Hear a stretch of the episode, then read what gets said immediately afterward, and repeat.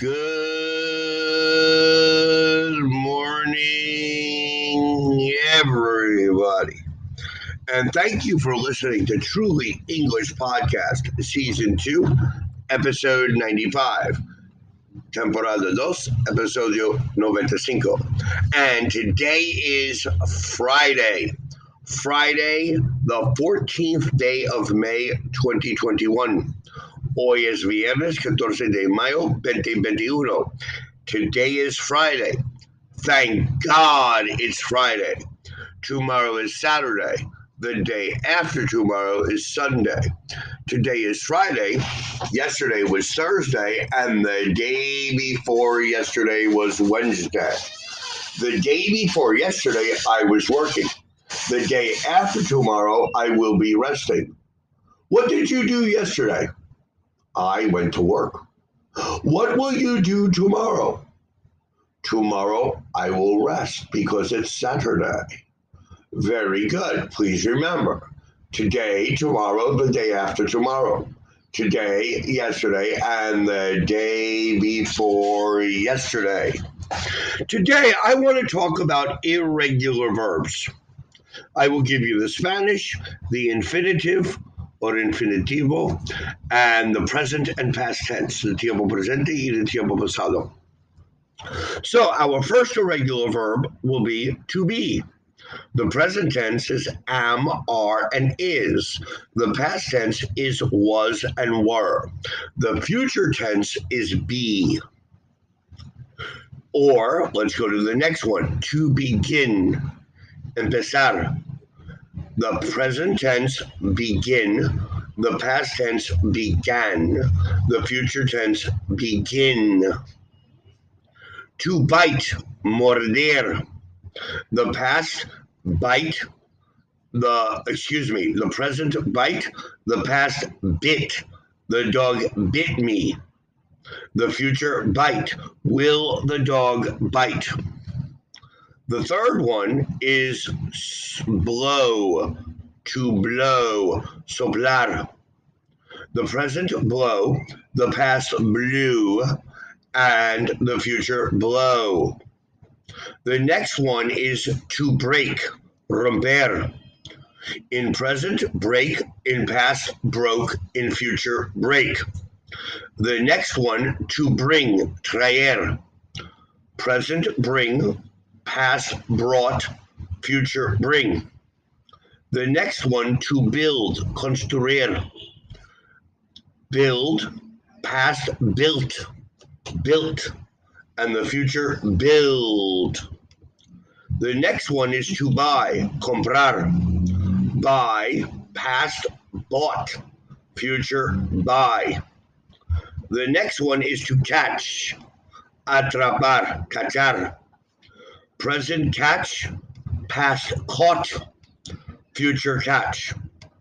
The next is to choose, escoger. Choose, past chose, future choose. The next one, to come, venir. Come, past came, future come. The next one, to cut, cortar it's the same. Cut, cut, cut. The next one to do, hacer. Do, present, did, past, future, do. The next one, dibujar, to draw. Past, drew, future, draw. The next, to drink, tomar. Present, drink, past, drank future drink. The next one is manejar, to drive, drive. In present, in past, drove. In future, drive. The next one, comer, to eat. In the past, ate, and in the future, eat. The next one, caer, to fall. Present, fall. Past, fell. Future, fall. The next one, sentir, to feel. Present, feel. Past, felt. Felt. future feel. The next one to find, present find, past found, future find. The next one, volar, to fly, present fly, past flew, future fly.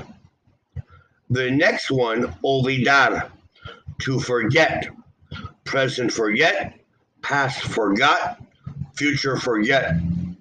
The next one is conseguir, to get, present get, past got, future get. Now, the participle, the participle principio, for example, for get would be gotten, and the progressive tense is getting.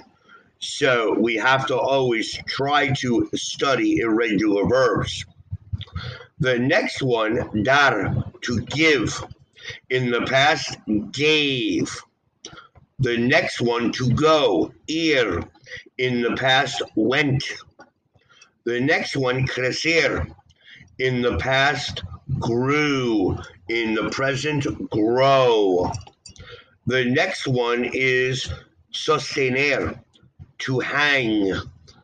In the past, hung. The next one, tener, to have. In the past, had. The next one is oír, to hear. In the past, heard. The next one, esconder, to hide. In the past, hid. The next one, pegar, to hit. It's the same in the past, present, and future. Hit, hit, hit. The next one, abrazar, to hold. In the past, held. The next one, to keep, mantener, guardar. Keep. In the past, kept. The next one, saber, to know. In the past, knew. And the next one, and the last one for today, is irse, to leave. In the past, left. Now, you should take your time and you can find irregular verbs in every English book on planet Earth. You need to study the irregular verbs in order to form sentences.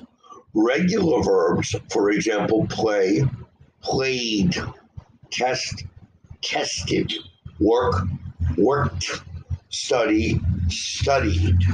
But irregular verbs do not terminate, the word changes. Buy, bought, do, did, draw, drew, forget, forgot, go, went.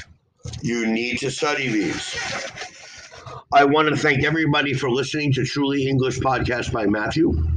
Please remember to send us your requests and comments for future episodes to www.trulyenglish.com.mx. Also, please, you can send them to Facebook, Twitter, or here in Anchor Podcasts. Thank you again. Have a wonderful Friday. And please remember to listen to our next podcast on Monday. So have a great Friday and have a great weekend. Thank you very much for listening to our podcast today. Please study these words.